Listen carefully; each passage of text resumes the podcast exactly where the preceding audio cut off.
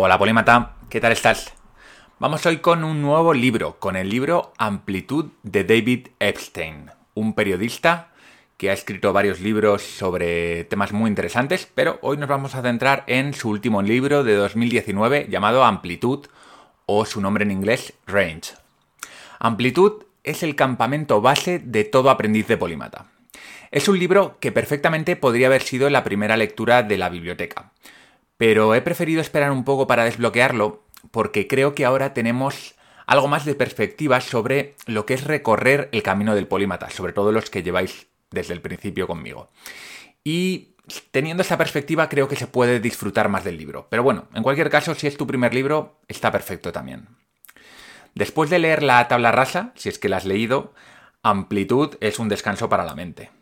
Está escrito por un periodista y eso se nota, se nota la forma de escribir.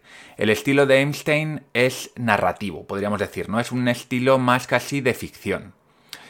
Historias de personajes famosos y anónimos se suceden una tras otra hasta que calan y te persuaden de que no especializarte puede ser una buena opción.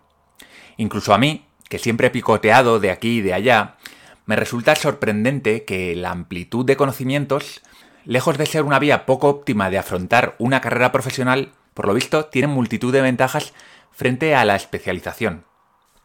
En un mundo hipercompetitivo en el que muchos profesionales profundizan sin parar en una disciplina, haciendo másters, cursos de posgrado y otro tipo de cursos, cuesta asimilar de que este no tiene por qué ser el camino para todo el mundo. En 2008, Malcolm Gladwell escribió su mayor superventas, Outliers, en español, fueras de serie. Pronto se expandió como un tsunami el meme de las 10.000 horas. Según Gladwell, hacía falta 10.000 horas de práctica deliberada para convertirse en un genio tocando el violín, jugando al ajedrez o pintando en acuarela. Poco más hizo falta para grabar en piedra la creencia de que había que perseverar hasta el infinito en una sola disciplina para llegar a ser de los mejores.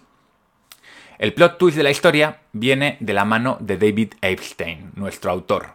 En 2019, Epstein escribe este libro y nos recuerda que vivimos en la era de la complejidad. La complejidad ha ido en aumento desde hace décadas y hoy podríamos decir que es el paradigma. En la segunda década del siglo XXI, la innovación y la creatividad se comen al conocimiento focalizado para desayunar. Las profesiones nacen, mueren, mutan y evolucionan constantemente. La información es una commodity y los campos de estudio se solapan y se entrelazan. En este río desbocado en el que estamos inmersos, especializarse, especializarse mucho, es peligroso, mientras que aprender de aquí y de allá te dota de mayor resiliencia.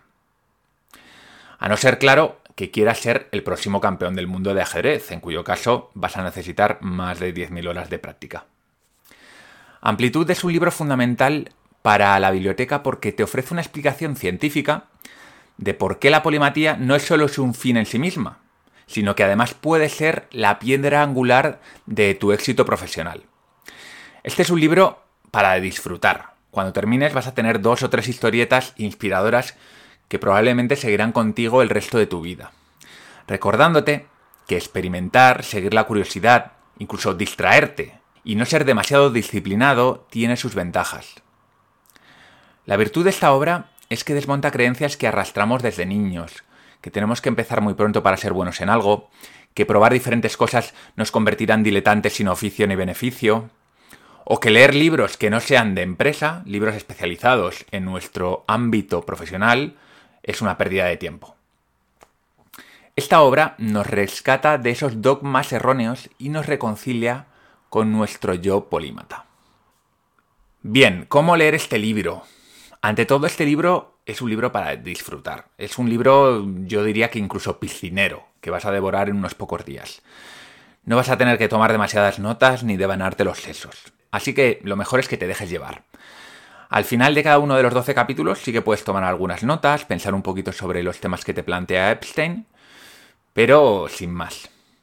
Para mí, lo mejor del libro, sin duda, son las historias que cuenta Epstein. Pequeñas biografías de personajes que se dejaron llevar por sus ansias de experimentar y de conocer, sin dejarse encorsetar demasiado por el pensamiento taylorista imperante en buena parte del siglo XX e incluso en buena parte del siglo XXI. Sin más, aquí te dejo, que lo disfrutes, mi querido polímata. Hasta pronto.